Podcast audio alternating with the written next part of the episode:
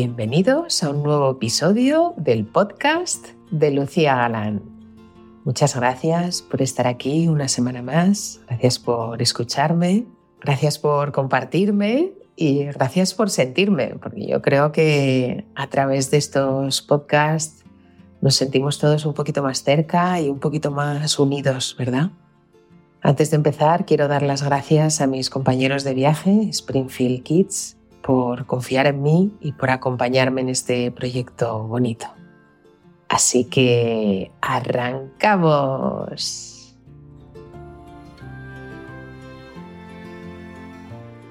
Bueno, bueno, bueno, bueno, bueno, bueno, bueno. Pues yo elijo ser amable. Hmm aunque a veces ganas no me faltan de soltar algún que otro zasca. Ante opiniones no solicitadas, ante comentarios hirientes y ante mm, argumentos que escuchas por aquí y por allá, que lejos de construir, pues lo que hacen es destruir y separarnos. Pero no, a pesar de todo ello, yo hace mucho tiempo ya que he elegido ser amable. ¿Sabéis por qué? Porque mm, a lo largo de toda mi experiencia profesional como médico, como pediatra, yo he descubierto que realmente todos libramos batallas.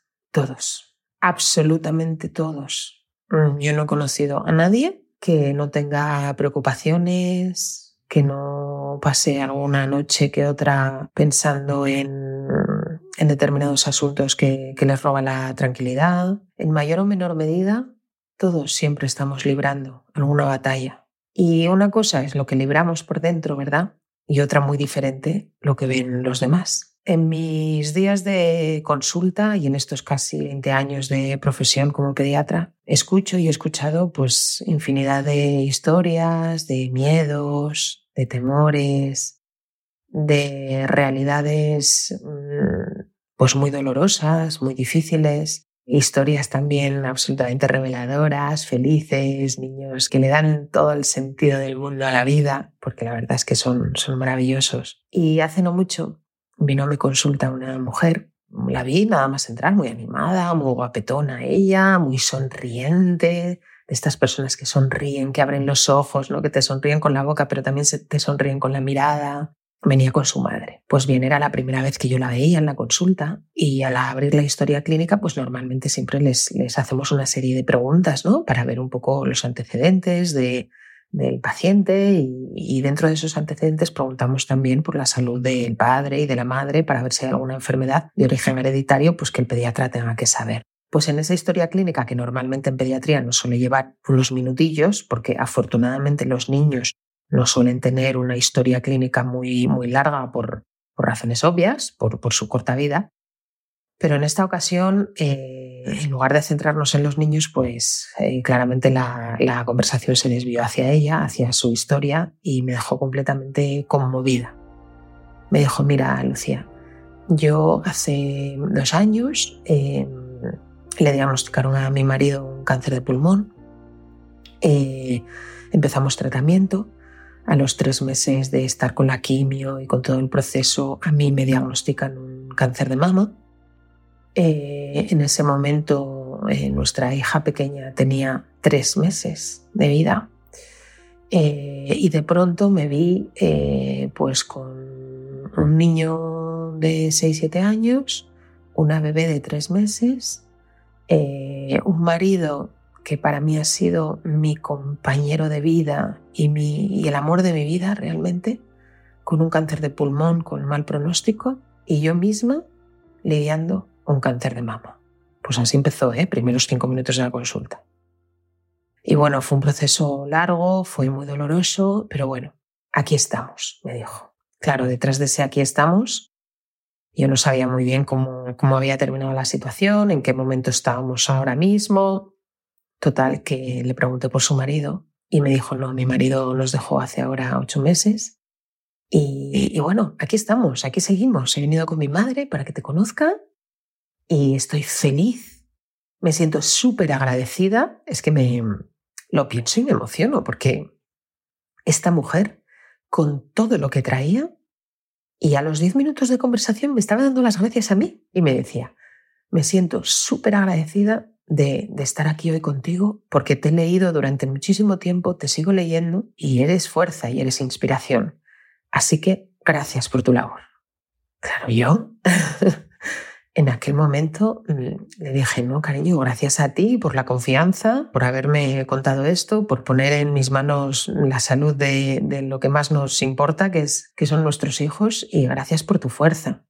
Realmente hicimos la revisión del bebé, el niño está maravillosamente perfecto, feliz, sonriente, y la madre la vi fuerte, la vi muy fuerte, incluso eh, me, contaba anécdotas ¿no? de cuando su marido vivía y me decía, mira Lucia, es que yo, es que, es que mi marido y yo éramos un equipo, es que trabajábamos a una, es que había una corresponsabilidad total, es que era un tío de puta madre, me dice. Y nos, nos medio reíamos las dos, ¿no? En, con sus palabras, pero yo volví a casa con una sensación de decir, madre mía, qué suerte tengo, qué suerte tengo de, de, tener la familia que, está a mi alrededor, de, que tengamos todos salud, de que no hayamos vivido unas pérdidas así tan, tan devastadoras, ¿no? Esta mujer me, me enseñó que aun en la peor de las circunstancias, uno siempre puede tener espacio para el agradecimiento. Y yo es algo que, que llevo reflexionando sobre ello mucho tiempo y, en mis libros ya desde lo mejor de nuestras vidas encontráis muchos pasajes en este sentido, ¿no? Pero el, poder vivirlo una y otra vez en la consulta con historias reales, de pacientes reales, me refuerza aún más de la importancia de la amabilidad y de la gratitud. Sabéis que además la neurociencia en este sentido es verdad que, que, a lo largo de los años se ha enfocado mucho en, los, en las emociones negativas, en estudiar el impacto de las emociones negativas en nuestra salud, y, no se ha estudiado tanto sobre las emociones positivas y el impacto que éstas generan en nuestro cuerpo. Pero lo que sí se ha visto hasta ahora, que esto es interesantísimo, es que ejercitar el sentimiento de gratitud ahuyenta los miedos, la angustia, el enfado, la rabia, la ira y nos ayuda a controlar los estados mentales pues, pues más dañinos y muchas veces innecesarios. Nuestro cerebro tiene esta maravillosa capacidad de que no puedes sentir al mismo tiempo gratitud y angustia. Así que cuando agradecemos a alguien, en realidad nos estamos eligiendo.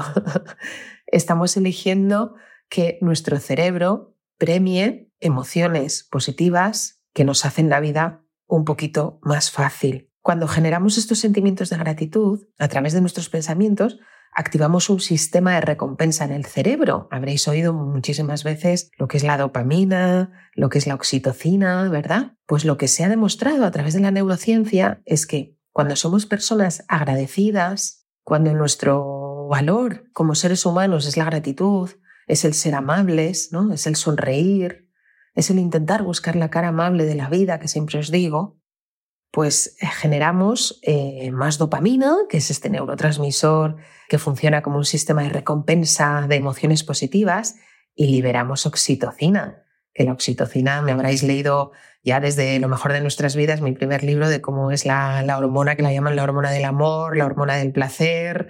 En el episodio de la lactancia os cuento cómo yo cuando me incorporé de mi primera baja maternal entraba en, la sala de neonatos y solamente con el olor de los bebés, el llanto de los bebés, yo empezaba a chorrear leche, me empezaba a salir leche, leche, leche por el pecho que mojaba todo el, el pijama de la guardia y me tenía que poner discos para, para frenar aquello. Y todo eso era fruto de la oxitocina, de simplemente con, con el estímulo olfativo de oler a bebé o auditivo de escuchar a los bebés llorar, pues yo conectaba automáticamente con el bebé que tenía en mi casa y empezaba a inyectar leche. Esto es curiosísimo, pero la responsable es la oxitocina. Pues cuando trabajamos la gratitud, cuando vivimos en la gratitud, liberamos también esta hormona, que es maravillosa, porque se activan las áreas cerebrales del bienestar. Entonces esto pues potencia el sentimiento de emociones agradables, disminuye nuestra reacción frente al estrés, protege nuestra salud mental porque nos hace sentirnos mejor, disminuye nuestra frecuencia cardíaca, nuestra tensión arterial, favorece además nuestra calidad del sueño, ayuda a que descansemos mejor y que el sueño sea reparador de verdad, que es lo que buscamos cuando dormimos, aumenta la sensación de bienestar, pero no solamente en nosotros, que somos los que agradecemos a otra persona, sino que, por supuesto, en la persona que lo recibe. Refuerza la autoestima de la otra persona y inspira pues, a seguir siendo personas generosas, amables y agradecidas. Y yo pensaba en todos estos beneficios que tiene la gratitud sobre nuestra salud física y mental y que están recogidas en varios estudios y pensaba en esta paciente mía, ¿no? Que acaba de atravesar un trauma tan, tan terrible y como a pesar de todo terminaba dándome las gracias a mí, ¿no? Por mi labor. Es como, por favor, eh, o sea, me, sentí realmente abrumada y mirad que llevo 20 años ¿eh? atendiendo familias.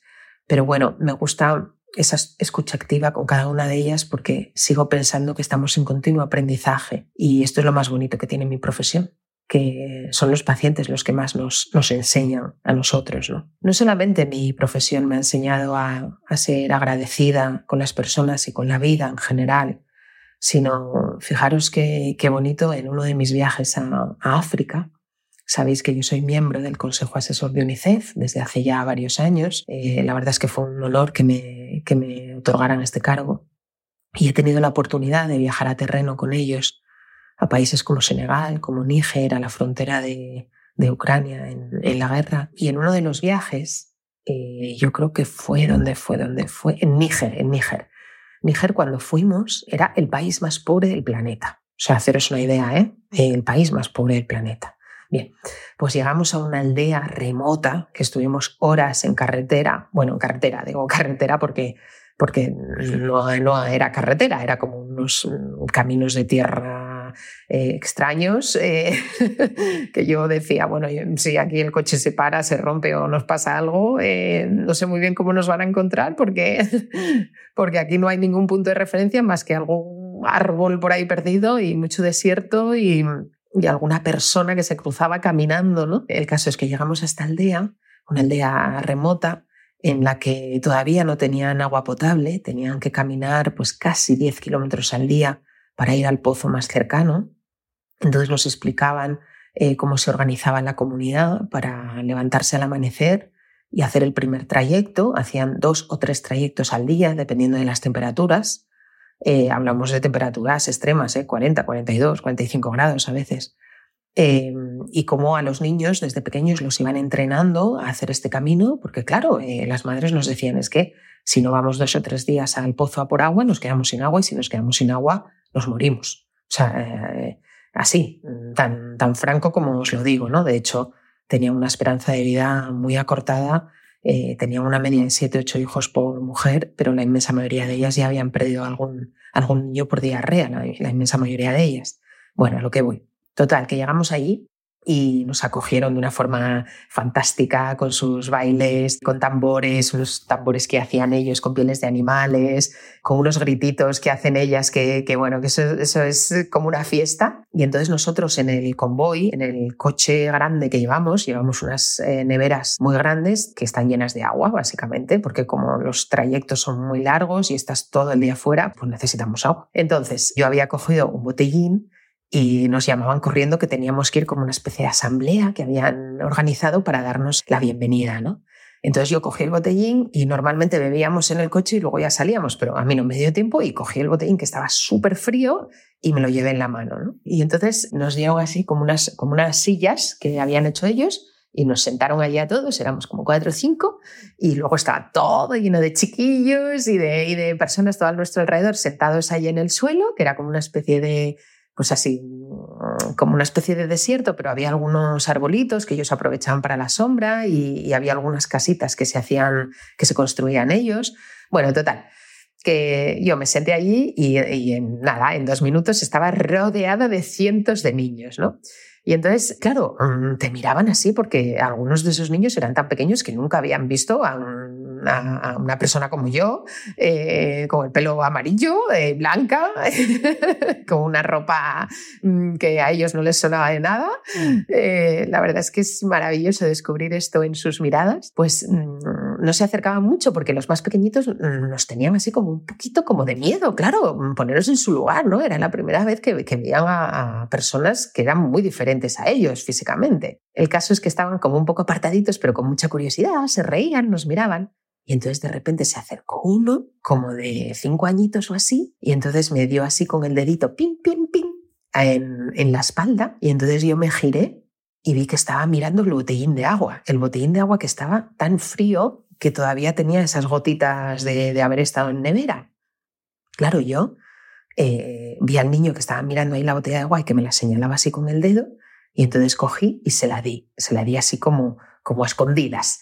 Eh, puse el brazo así por detrás y, y, le hice así eh, el ademán así con la cabeza y sonriendo así, como haciéndole que sí, como diciendo, toma, toma, toma, toma. Y entonces él la cogió y miró a la mano como diciendo, ay, qué frío está esto. Claro, es que, daros cuenta, ellos no sabían lo que era ni el frío, ni una nevera, ni, ni, ni, ni, el hielo eh, eh, hecho escarcha, ¿no? Y entonces lo cogió, lo miró y, y, y empezó así como a hiperventilar, a ponerse nervioso, empezó a sonreír y, y salió corriendo, corriendo, corriendo. Y yo, madre mía, ¿dónde va? Y yo pensando, madre mía, a ver qué he hecho, a ver qué he hecho si siempre nos dicen que no tenemos que darles nada, eh, porque puede generar esto un conflicto entre el resto de, de los niños. Y yo ahí preocupada, ¿no? Pero bueno, yo al niño lo vi correr como una gacela a toda velocidad con su botellín de agua y dije, bueno, pues, pues, ya está, pues no pasa nada, venga, voy a concentrarme. Bueno, nos hicieron la bienvenida, nos estuvieron contando un montón de cosas a través del traductor, pues nosotros llevábamos un traductor y pasamos todo el día allí. Entonces, cuando terminamos, ya nos íbamos a ir, hicimos ahí un baile, bailamos con ellos, tal, y cuando yo ya estaba a punto de montar en el coche, de repente veo al niño correr, correr, correr, correr, correr, otra vez hacia mí. Y yo, ay, si este es el nene del botellín de agua. Y entonces eh, salí del coche, ¿no? Porque lo vi como que corría hacia mí. Y entonces me, agaché así como de rodillas para ponerme un poco a su nivel. No sabía muy bien qué iba a hacer, pero bueno, yo lo vi, digo, bueno, no sé, soy chiquillo de cinco añitos. Y de repente hizo ¡fua! y me dio un abrazo. Me dio un abrazo. Bueno, luego entré en el coche y me eché a llorar. Me eché a llorar porque dije, es que no paran de enseñarnos estos niños. No paran de enseñar. Esto es la gratitud, vamos, llevada a la máxima expresión en un entorno completamente diferente al mío. Pero dije, qué, qué maravilloso, o sea, qué maravilloso este niño en este punto remoto del planeta ha venido corriendo y su manera de darme las gracias, venía con el botellín, pero ya estaba vacío. y su manera de darme las gracias fue darme ese abrazo. Deciros que antes de irnos, nos recibieron los profes de la escuela, tenían una escuelita que, bueno, estaba hecha con, con ramas y, y, bueno, una cosa muy rudimentaria, pero ahí es donde iban todos los niños al cole. Y, y, entonces estaban allí todos los profes y nos enseñaron, pues nada, tenían pues unos lapiceros, unas libretitas y poco más, ¿no? Y entonces de repente viene uno de ellos, así más mayor, tal, y con un cubo, y nosotros, oye, en este cubo, ¿qué hay? Dos cubos, dos cubos. Y, entonces abren la tapa de, de, uno de los cubos y había tres botellas de Fanta y una de Coca-Cola. ¿Qué dijimos? Mm, ¿Hola? ¿Y esto? No me digáis, no me digáis eso de dónde salió, porque no os podéis imaginar dónde estaba, pero nos lo regalaban. Y nosotros, no, no, de verdad, por favor, que no lo necesitamos. Que sí, que sí, a través del traductor, que sí, que sí, por favor, que esto es un regalo que os queremos hacer a vosotros. Muchísimas gracias porque UNICEF eh, ha, nos ha permitido construir esta escuela y nos abastece todo lo que necesitamos y esto es para vosotros. Fue maravilloso, total, que yo, bueno, pues, pues venga, vamos a tomarnos un vasito de Fanta y tomando Fanta, brindando con Fanta. Y yo vi en el otro cubo, y yo, ¿hay otro cubo? ¿Ese cubo qué hay? Y le pregunto, ¿no? Y ahí yo, curiosa, ¿y en ese cubo qué hay? Y de repente levantan la tapa y sacan una gallina, una gallina viva. Y dice, no, esto es de obsequio para que os llevéis. Tengo una foto, de hecho, yo con la gallina, y yo mirando a mis compañeros de UNICEF como diciendo, a ver, vamos a ver, que no nos podemos llevar esta gallina. y yo, de verdad, yo os, se lo agradezco muchísimo, pero, pero no, no, no, por favor, quédense ustedes con la gallina que la necesita mucho más que nosotros, que nosotros ahora ya vamos al alojamiento y, y, y de verdad que no necesitamos. No, por favor, por favor, la gallina. Estamos hablando de una población que no tenían nada. O sea, cuando os digo nada, es que comían una vez al día una pasta de cereal que hacían con un poco de agua y poco más. Y nos estaban regalando una gallina. O sea, eso es agradecimiento, ¿no?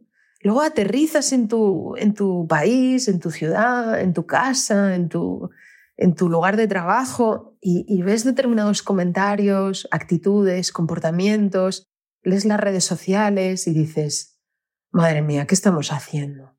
¿Qué estamos haciendo mal? ¿Qué mundo les estamos dejando a nuestros hijos, por favor? Si esta gente que no tiene nada, que ven morir a sus hijos porque los ven morir de una diarrea, son capaces de manifestar este agradecimiento desde edades tan tempranas, con gestos tan nobles, como un abrazo, como darte lo que, lo que vamos, lo, lo, más valioso para ellos, que en su caso era una gallina. Es que, o sea, ojalá todo el mundo tuviera la oportunidad de ver estas realidades en otros lugares para de verdad poner en valor lo que de verdad importa en esta vida. Yo siempre he pensado que cuando practicas el agradecimiento, cuando eres amable, cuando eres elegante con las personas, no te queda tiempo para atacar. La gente feliz no ataca. Esto se lo digo yo a mis hijos un montón de veces. Este podcast está patrocinado por PixPay, la mejor herramienta de educación financiera para niños y adolescentes a partir de 10 años. El dinero forma parte de sus vidas, por eso es importante educarlos y acompañarlos en el proceso de aprendizaje. PixPay no solo te permitirá dar a tus hijos una tarjeta de prepago segura, que tú decides cómo y dónde pueden utilizar. También te ayudará a enseñarles a valorar el dinero, a gestionarlo y a ahorrar. Descubre la herramienta que ya está facilitando la vida a miles de padres y madres. Si quieres saber más, visita pixpay.es. La gente que es feliz no pierde el tiempo en discusiones estériles, en ataques, en humillaciones. No lo hacen. Y no vale esto de, no, mira, es que yo soy sincera y entonces como soy sincera, pues digo las cosas así. No, mira, perdona, es que entre sinceridad y mala educación hay una línea que vosotros nos intentáis convencer de que es muy fina, pero no es fina, no. Desde que somos muy pequeños nos enseñan lo que es la sinceridad y lo que es ser honesto en esta vida y nos enseñan también lo que es ser un perfecto maleducado. Entonces, yo me niego a, que la mala educación eh, esté normalizada en, nuestras, en nuestra sociedad. ¿Por qué no? ¿Por qué no? Hace no mucho, esto creo que se lo conté a Cristina Mitre en uno de sus maravillosos podcasts que he tenido la suerte de, compartir con ella, que me ha entrevistado varias veces, y, le contaba, ¿no? Hablábamos de la amabilidad, justamente esto, del poder de ser agradecidos y de, y de ser amables, ¿no? Y le digo, mira, el otro día fui a renovar el pasaporte de mi hija y estábamos ahí y después de esperar nuestro turno correspondiente, como toca, eh, nos recibió una señora y cuando yo fui a, a, pagar las tasas, resulta que no se podía pagar con tarjeta. Y había un cartel, efectivamente, un cartel bastante chuchurrío ahí pegado con celo en la mesa que ponía solo se aceptan pagos en efectivo. Total, que yo le dije, uy, pues es que no tengo efectivo. Y me dice ella, pues está muy claro, ¿eh? Está muy claro en el cartel. Está muy claro. Y yo, pues mire, me, va a disculpar, pero no, no, sabía que no se podía pagar con tarjeta. Hoy en día es que se puede pagar con tarjeta en todos los sitios y bueno, pues me llama un poco la atención que aquí eh, no podamos pagar con tarjeta, pero bueno, eh, no pasa nada. Mire, me acerco un momento aquí al cajero, saco el dinero y vengo. Y me dice ya, bueno, pues vale, así como resoplando, así muy resabiada. Total, que estaba mi hija a mi lado, ¿no? Y entonces le digo, eh, bueno, y, entonces, ¿cómo hacemos? ¿Dejo aquí a mi hija y aquí a un ladito y así va pasando a otras personas y, no, y no ocupamos tiempo? ¿O, cómo hacemos? Mi hija, que ya tenía 12 o 13 años, y me dice, ¿usted ni me ve cara de guardería? Pero así me dijo, ¿eh? Entonces yo miré a mi hija, la miré a ella, mantuve el silencio así unos segundos, ¿sabéis? El poder del silencio esto es una cosa que me apasiona. Me acerqué a ella, puse las manos en la mesa, me acerqué a su cara y le dije, ¿hay necesidad de ser tan desagradable? Y así se lo dije. ¿eh? Bueno, es que hacéis unas preguntas. No le dije nada más. Cogí a mi hija, nos fuimos al cajero, sacamos el dinero, volvimos a esperar nuestro turno, pagamos las tasas y nos fuimos. Pero ¿Hay necesidad de ser así desagradable? Pues mira, me podía haber callado, pero es que no me apetece. Y menos delante de mi hija. No me apetece que mi hija vea que ante la mala educación nos tenemos que callar. No, porque las cosas se pueden decir muy amablemente. ¿Nos parece? Y fijaros, hay otra cosa que me llama bastante la atención con esto de, de la amabilidad. Y es que ayer, no sé si fue ayer o antes de ayer, Justo venía una mamá a la consulta y me decía, Pues mira, Lucía, es que estábamos hablando sobre los límites, los niños, su hijo pequeño pues estaba en el modo rabietas a tope, así un poquito desafiante. Bueno, no estaban pasando por un momento muy, muy agradable. El caso es que me decía, ella había venido sola, me decía, claro, es que eh, yo mm, tengo muchos enfrentamientos con mi marido, porque mi marido es el típico que es un hombre encantador fuera de casa, eh, pero encantador, ¿eh? súper amable con todo el mundo, eh, súper respetuoso, bueno, es un encanto de tío. Y luego en casa es que se le cae al chiquillo el vaso, pero bueno, pero ¿qué haces? Pero pon más cuidado, pero, pero es que de verdad, es que, es, que, es que no prestas atención. Es que se le olvida todo, se le olvida todo y yo es que me pongo mala. Y es verdad, es verdad, y esto se lo escuché decir varias veces a Mariano Sigman, el neurocientífico, cómo con las personas que más queremos, a veces perdemos la paciencia y perdemos la amabilidad. ¿Cuántas veces hemos sido injustos con nuestros padres o con nuestra pareja o con nuestros propios hijos por cosas que realmente no tienen ninguna importancia? Que se le derrama el vaso a, a tu sobrino y enseguida, ay, venga, Tony, que no pasa nada, cariño, y lo limpias. Y se le derrama el vaso a tu hijo y a lo mejor pierdes un poco el control de tus palabras o alguien te da un consejo y te lo tomas muy bien, incluso lo agradeces y te lo da tu madre o tu padre y ya empiezas a resoplar. ya estamos, es que ya estamos. ¿Por qué?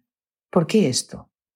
Vamos a intentar reflexionar sobre ello, que a mí también me pasa, ¿eh? No os creáis que, que esto, vamos, que yo no estoy aquí para dar lecciones a nadie, que esto se lo escuchaba yo a Mariano Sigma y luego tuve la oportunidad de hablarlo con él, digo, chico, qué razón, qué razón tienes, porque es verdad que somos así, pero que no nos debemos escudar en el, bueno, es que somos así. No, no. Es que esto se entrena y se trabaja. Y la amabilidad, por supuesto que se puede entrenar, como en todas las disciplinas. Claro que sí. No nos podemos excusar en, bueno, es que yo soy así, y si me quieres, pues así soy. No, no, no, no, no, esto me parece muy egoísta. Mirar, revisándome este tema, encontré un estudio interesantísimo de la Universidad de Harvard que titulan Giving Thanks Can Make You Happier, que quiere decir dar las gracias te puede hacer más feliz. Y es muy interesante porque ellos dividieron a un grupo de población en tres, en tres grupos, ¿no?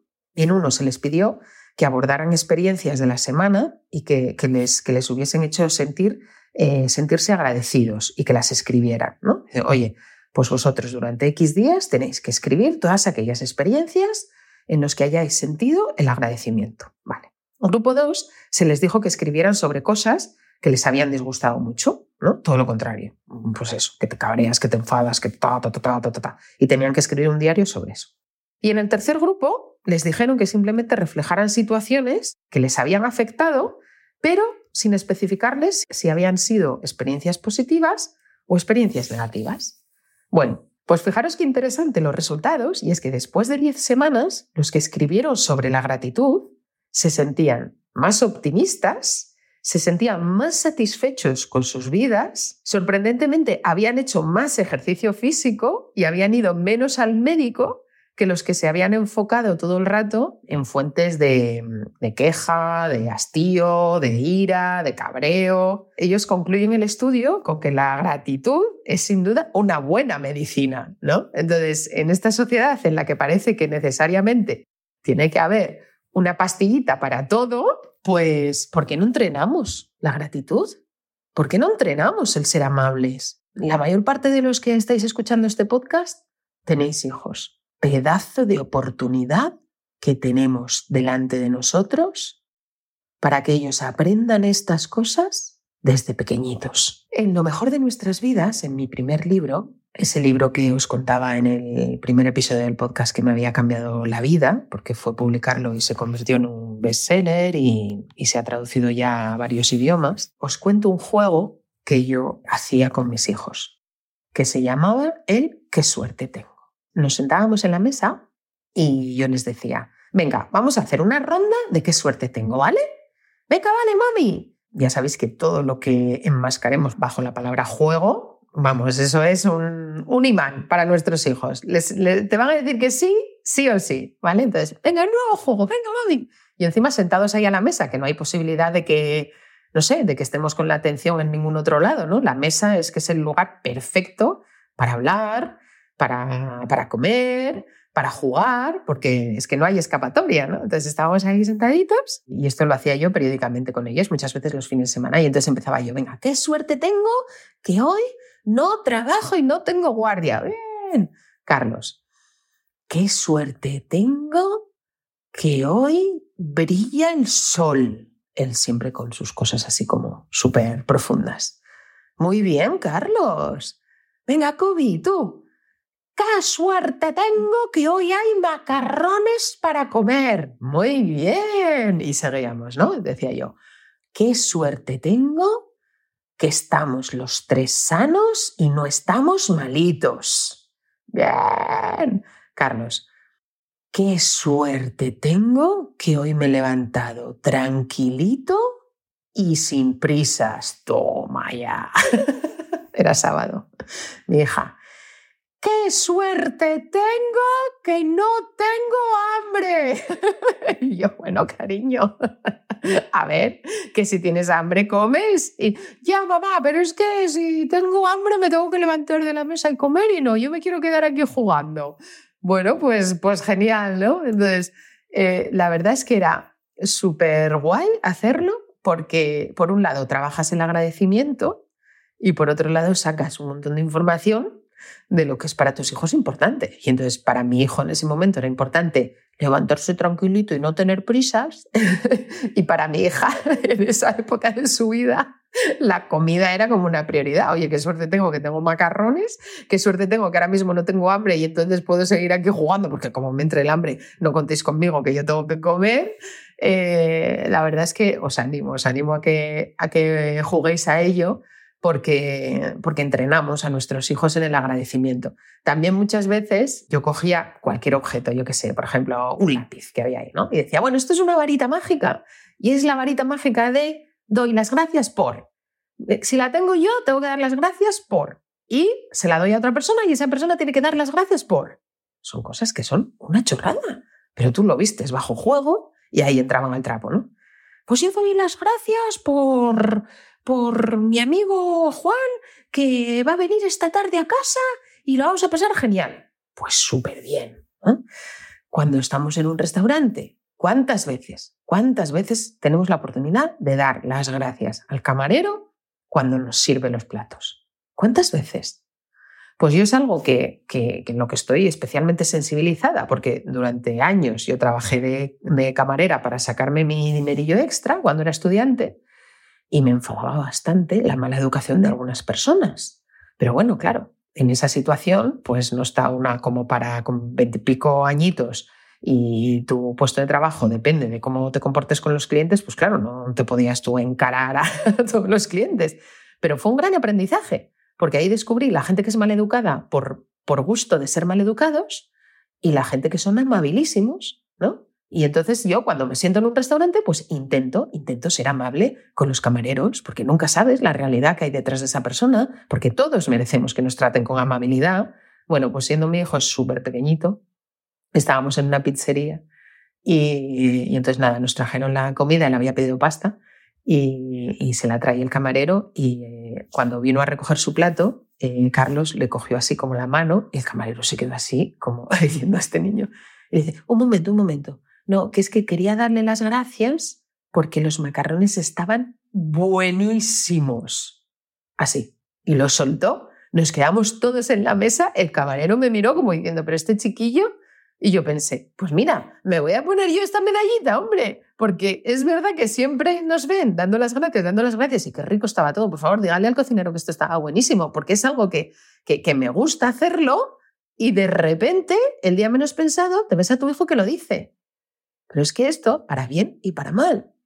Si nuestros hijos nos escuchan siendo unos auténticos maleducados y unos auténticos desagradables con todas las personas que están a nuestro alrededor, ¿cómo creéis que se van a comportar ahí fuera?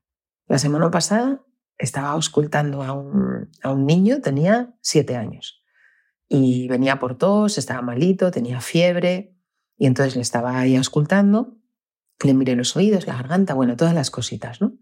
Y cuando ya terminé, me dijo, gracias. Y le digo, oye, cariño, ¿gracias por qué? Normalmente me dan las gracias cuando les doy la pegatina. y me dice, por cuidarme.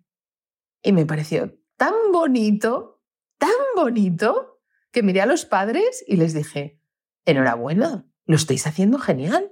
Que un niño tan pequeño sea capaz de agradecer algo tan profundo como es que alguien cuida de su salud, es que ahí el trabajo está muy bien hecho.